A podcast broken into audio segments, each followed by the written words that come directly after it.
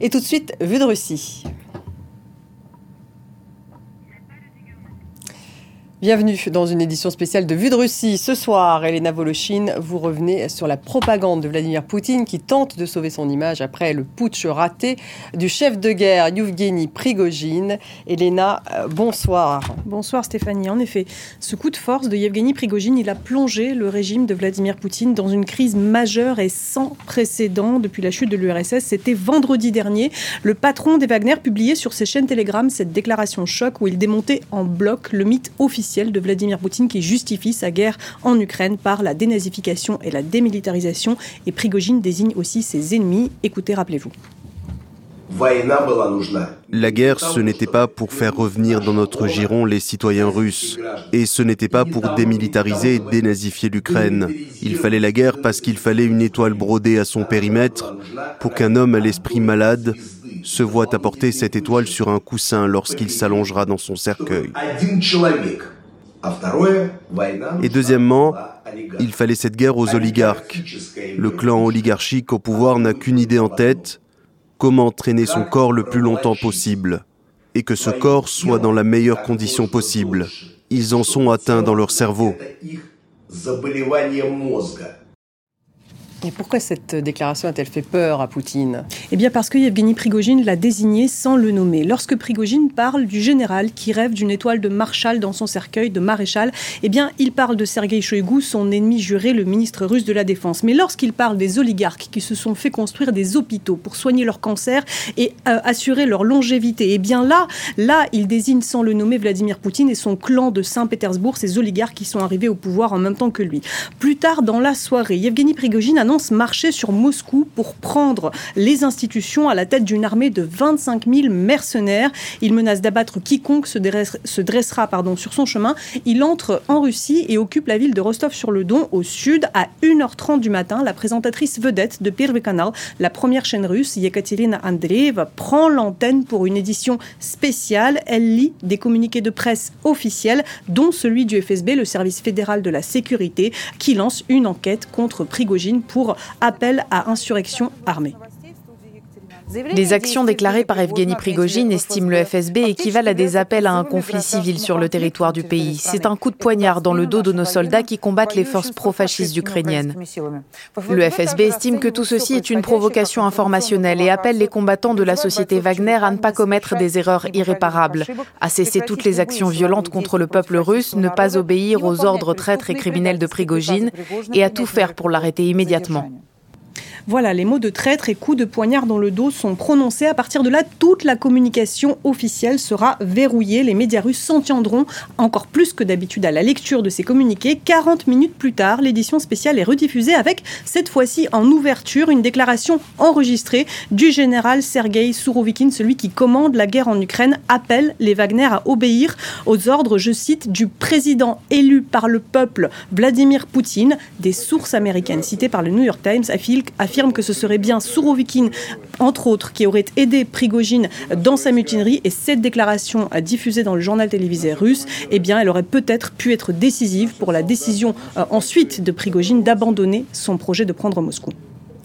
Mais dans la nuit de vendredi à samedi, les Wagner hein, parviennent tout de même à s'emparer de la ville de Rostov-le-Don et euh, du QG des forces armées russes sur place. Une situation grave. Elle force d'ailleurs Vladimir Poutine à sortir de son silence. Oui, dans une allocution qui semble elle aussi avoir été préparée à l'avance, Vladimir Poutine répète mot pour mot ces euh, termes de traîtrise et de coups de poignard dans le dos. Il évoque aussi une menace mortelle pour la Russie, je le cite, et il promet un châtiment innommable aux traîtres qui répondront, promet-il, devant la loi et devant le peuple de leurs actes. Cependant, plus tard, ce jour-là, toutes les poursuites judiciaires contre les Wagner euh, euh, seront abandonnés lorsque Prigogine annoncera faire demi-tour. Mais en attendant, ses troupes occupent donc Rostov, ils marchent vers Moscou. Le Kremlin panique. La chaîne d'information continue Russie à 24. Elle se met à diffuser en boucle non pas des reportages et des directs depuis Rostov, mais des films documentaires d'archives, dont euh, celui dont vous allez voir un extrait. Euh, il reste dans cette thématique d'attiser la haine envers les ennemis intérieurs et extérieurs de la Russie qui voudraient la détruire, mais on est bien loin des événements du jour. Regardez.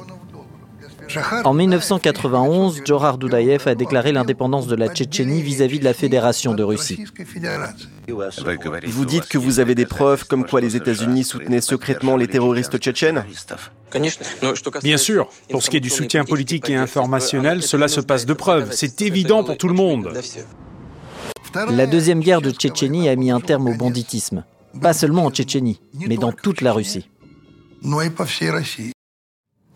Voilà, le célèbre cinéaste russe Nikita Mikhalkov, un fidèle de Vladimir Poutine, en fait l'apologie euh, de la deuxième guerre de Tchétchénie lancée par Poutine en 99. Il parle des ennemis intérieurs et extérieurs, donc les États-Unis. Autre reportage diffusé le jour de cette tentative de coup d'État avorté de Prigogine à Moscou, celui sur les funérailles de l'ex-premier ministre italien Silvio Berlusconi. Un homme politique qui aimait son pays et c'était réciproque. L'homme qui avait appris à l'Italie à rêver ne laisse à l'Italie que le vide et des souvenirs.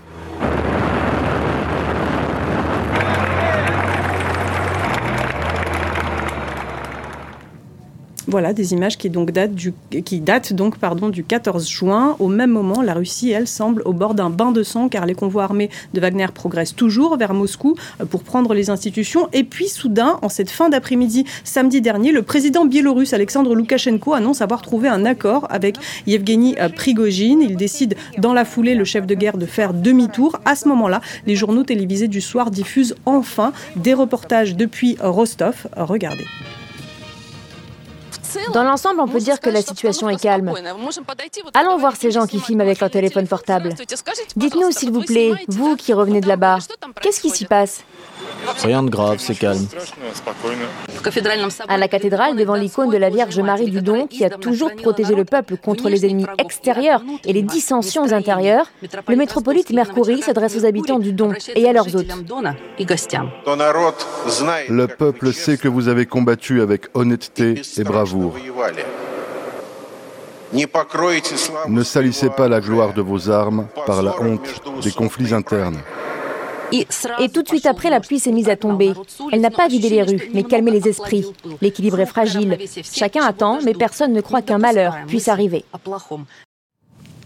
un discours quasiment euh, messianique dans la veine hein, de, euh, sur la guerre sacrée du peuple que l'on entend sans arrêt en Russie sur fond d'agression contre l'Ukraine et un discours qui tend aussi à minimiser la gravité de la situation. Oui, à partir de ce moment-là, en fait, les chaînes de télévision russes, elles feront tout pour souligner le retour à la normale. Ce reportage que l'on a vu sur Pierre Canard avait été tourné avant le retrait des Wagner qui a commencé aux alentours de, 19h30, heure locale. Ce qui nous a frappé pendant ce retrait, souvenez-vous, c'était ces applaudissements et ces hurrahs de la foule au convoi de Wagner. Yevgeny Prigogine lui-même s'est offert un petit bain de foule dans son euh, pick-up. Ces images, les chaînes de télévision russes ne les ont évidemment euh, pas montrées. Euh, en revanche, dans le reportage que vous allez voir, on entend les applaudissements de la foule, mais le commentaire fait croire eh bien, que c'était dû au soulagement de voir les Wagner partir et à la gratitude envers Vladimir Poutine. Regardez. Aller au marché, promener son chien, un nouveau jour se lève. Je vais chercher des fleurs pour ma grand-mère. La veille au soir, escortée par la police, la colonne militaire des Wagner a quitté Rostov et les gens dans les rues ne cachent pas leur joie en disant on y croyait, tout finirait vite et le bon sens triompherait.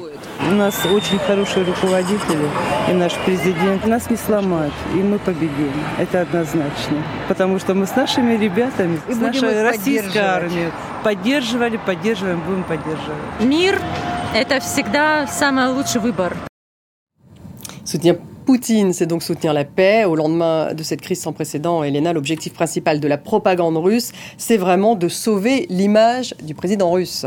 Oui, et c'est ce à quoi va s'employer à J plus 1 dès dimanche soir une émission intitulée Moscou, Kremlin, Poutine. C'est une hebdomadaire, elle est diffusée depuis 2018 et elle est entièrement dédiée au culte de la personnalité du président. Le concept, c'est ce journaliste que vous voyez à l'écran, Pavel Zaroubine. Il suit Poutine partout euh, pour lui forger l'image d'un président euh, moderne et accessible. L'exercice est évidemment ultra contrôlé, mais contrairement aux autres journalistes, Zaroubine, il a toujours un accès privilégié de quelques instants pour tendre son micro à Poutine. Et dimanche soir, donc, il avait pour mission de faire croire que tout était normal, ou presque, sous les ordres du Kremlin. Regardez.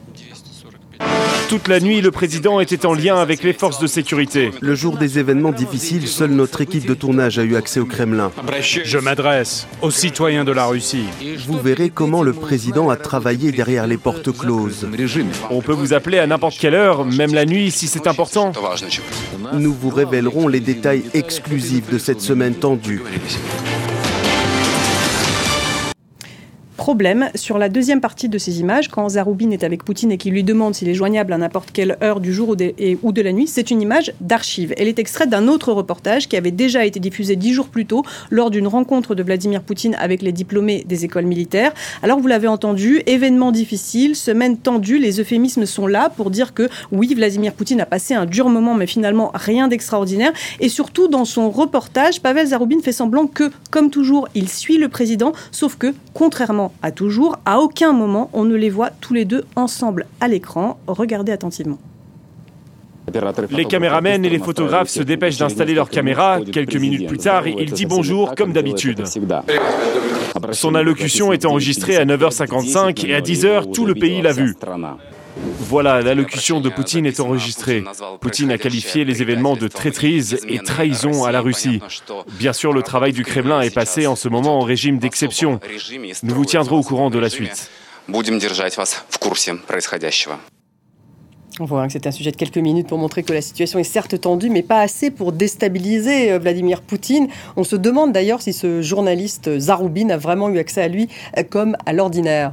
Oui, et euh, celui qui n'en menait pas large, quant à lui, eh bien, c'était le présentateur de l'émission, le célèbre propagandiste russe Vladimir Solovyov, un pilier de la propagande russe, recordsman du nombre d'heures à l'antenne, capable de tenir 25 heures d'antenne par semaine. Il tenait cette fois-là difficilement debout. Il est connu pour ses théâtrale lorsqu'il appelle à la guerre nucléaire ou à détruire le diable américain, eh bien, ce soir-là, il est l'ombre de lui-même lorsqu'il parle d'un ton égal des ennemis de la Russie ou bien des bateaux-mouches. Regardez. C'était une dure journée, très dure. Mais le peuple a fait son choix. Le peuple a soutenu la Russie. Le peuple a soutenu le président. Et comme tous les ennemis de la Russie se sont fourvoyés, comme les médias occidentaux sifflaient et ululaient, comme les ukro-poubelles se réjouissaient, et quelle déception les attendait le soir.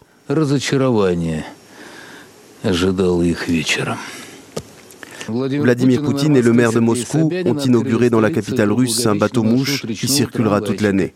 C'est le premier transport maritime au monde entièrement électrique. on comprend malgré les tentatives de la propagande de montrer que tout est sous contrôle, que le régime a néanmoins vacillé. Euh, toute la question est de savoir si le Kremlin garde véritablement le contrôle de la situation. Alors, depuis samedi, il s'est passé une série de choses assez étranges et inédites dans la Russie de Vladimir Poutine, en dehors évidemment de la tentative de putsch elle-même.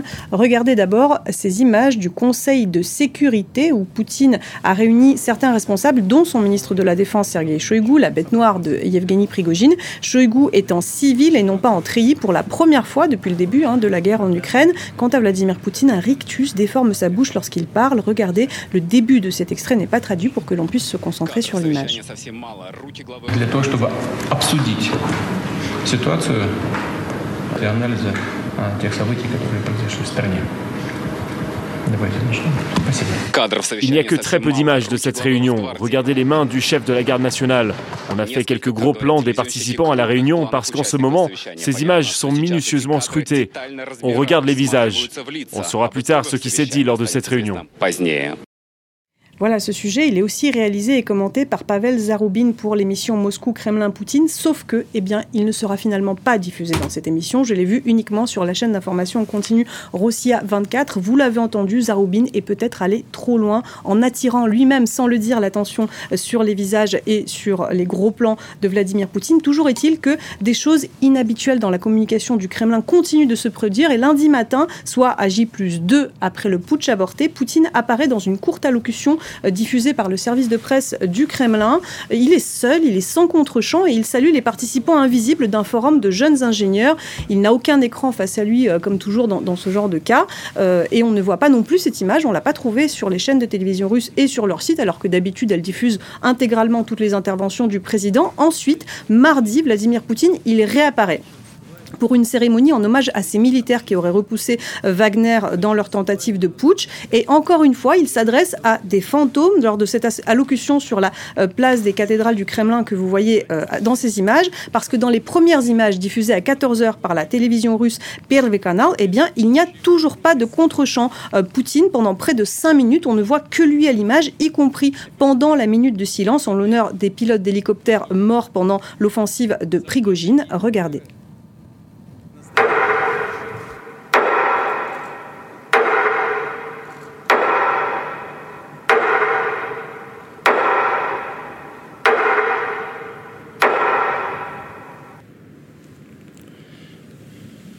Уважаемые товарищи, Voilà, on a joué 10 secondes hein, de cette minute de silence qui dure en réalité 35 secondes, soit une éternité télévisuelle. C'est long et pas gratifiant hein, pour l'image de Vladimir Poutine de le voir seul ainsi, mais ce n'est qu'en fin d'après-midi qu'on verra les images du contre-champ, les militaires sur la place qui sont censés l'écouter, mais à aucun moment on ne voit Poutine et les militaires ensemble, ce qui laisse entendre que peut-être eh bien, ces images auraient pu en tout cas être tournées euh, à différents moments et montées euh, ensemble. Euh, il s'agirait peut-être d'assurer là par là la sécurité du président russe alors qu'il a fait face, comme il l'a dit lui-même, à une menace mortelle. Euh, on l'a quand même vu dans une salle face à ceux qui étaient présentés comme des militaires assis de dos. Euh, cela n'arrive jamais non plus. En général, là, on voit les visages de ceux qui l'écoutent. Euh, mais là, il n'y avait que ces quelques images ou bien on ne voyait pas grand-chose. Une communication inhabituelle hein, donc pour le Kremlin. Deux jours après la cérémonie, Vladimir Poutine s'est pourtant offert un bain de foule au Daghestan, le seul endroit euh, de la Russie où il y a eu des manifestations contre la mobilisation des hommes pour aller combattre en Ukraine. Voilà, ce qui surprend, c'est le contraste entre les images au Kremlin et ce bain de foule au Daghestan, euh, parce que c'est du jamais vu dans la Russie de Vladimir Poutine. Le Daghestan est une république musulmane au sud de la Russie, euh, dans la région du Caucase, et elle accueille Vladimir Poutine qui tout d'un coup fait des bisous, serre des euh, fait des selfies avec la foule. Il serait aussi allé visiter la citadelle historique de Derbent, euh, cette euh, ville du Daghestan connue pour, être voilà, un, lieu touristique très prisé. Il aurait déambulé dans les rues de la vieille ville. Regardez cette séquence. Là aussi, c'est le journaliste Pavel Zaroubin qui suit Poutine. Et cette fois, il est bien dans le format qu'on lui connaît, c'est-à-dire qu'on le voit à l'image en même temps que Poutine, à quelques mètres de lui. À. Poutine est venu voir la nouvelle fontaine et en voyant les habitants de Derbent, il s'est dirigé vers eux. Les gens veulent des photos, mais s'exclament aussi Commandant en chef En ce moment, nous voyons Poutine se diriger tout droit vers les habitants de Derbent. Regardez comme il est accueilli en cette seconde. Et c'est déjà le deuxième endroit sur la place centrale de la ville.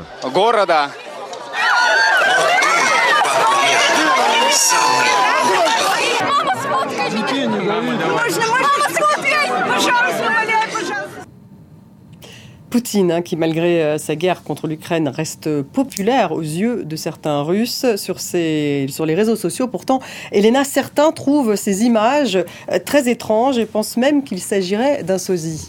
Oui, on voit de tels messages, même chez les blogueurs pro-Kremlin, parce qu'encore une fois, euh, ces images, elles sont juste inexplicables. Poutine qui s'offre un bain de foule spontané, on n'avait jamais vu ça en 23 ans au pouvoir. Alors, cela surprend encore plus, cinq jours après un coup d'État manqué, alors qu'il parlait lui-même, encore une fois, euh, d'une menace mortelle pour, lui et son régime. Mais décidément, depuis une semaine, eh bien, bien des choses semblent avoir changé. Regardez pour finir ce Conseil des ministres qui s'est tenu lundi. Le reportage que vous allez voir à lui était diffusé mercredi. Le premier ministre russe Mikhail Mishustin y parle de développer le tourisme à J plus 2 de la tentative de putsch de Yevgeny Prigogine donc. Et comme nous le suggérait le journaliste Pavel Zaroubin, scruter les gros plans et les visages des ministres. Mes collègues, j'attire votre attention sur la nécessité de continuer à dépenser les fonds de l'État de la façon la plus efficace possible. Vous devez remplir toutes les obligations sociales envers nos citoyens. Enfin, un thème qui concerne des millions de Russes, surtout maintenant en période de congé d'été, comment soutenir le tourisme intérieur La demande est en hausse toutes ces dernières années, il faut conserver et même démultiplier la dynamique positive. Beaucoup a déjà été fait pour le confort des touristes. Notre pays est connu pour la beauté de sa nature et pour ses monuments historiques de différentes époques, pour ses chefs-d'œuvre artistiques de renommée mondiale, pour sa culture diverse et multinationale. Bien sûr, des millions de nos concitoyens et d'autres étrangers veulent voir tout cela. Des mines qui semblent en dire long, mais encore une fois, on en est réduit à interpréter. Oui, alors imaginez une armée de mercenaires et de repris de justice qui marchent sur Paris pour prendre le ministère de la Défense et la télévision. Nous, nous diffuserions des reportages sur le tourisme. Il est difficile de savoir et de commenter ce qui se passe vraiment en ce moment dans les coulisses du pouvoir en Russie. Ce que l'on peut dire à coup sûr, c'est que la pyramide a vacillé. Et finalement, en ces jours sans précédent dans l'histoire russe, la propagande russe, elle nous en dit peut-être plus long qu'il n'y paraît, alors qu'on a pu observer à vue d'œil ces symptômes d'un régime qui a flanché. Il est difficile encore de poser un diagnostic, car ce régime, il se referme et il joue aussi son va-tout pour sauver les apparences. Merci Elena. C'est tout pour Vue de Russie. À la semaine prochaine. À la semaine prochaine. Merci de nous avoir suivis et on se retrouve dans un peu moins de 5 minutes à nouveau journal. Et puis 19h10, une semaine dans le monde, on revient sur les grandes unes internationales de la semaine avec nos éditorialistes. On va bien se revenir sur ce putsch avorté de Prigogine. On va revenir également sur les émeutes urbaines en France. Ça sera à 19h10.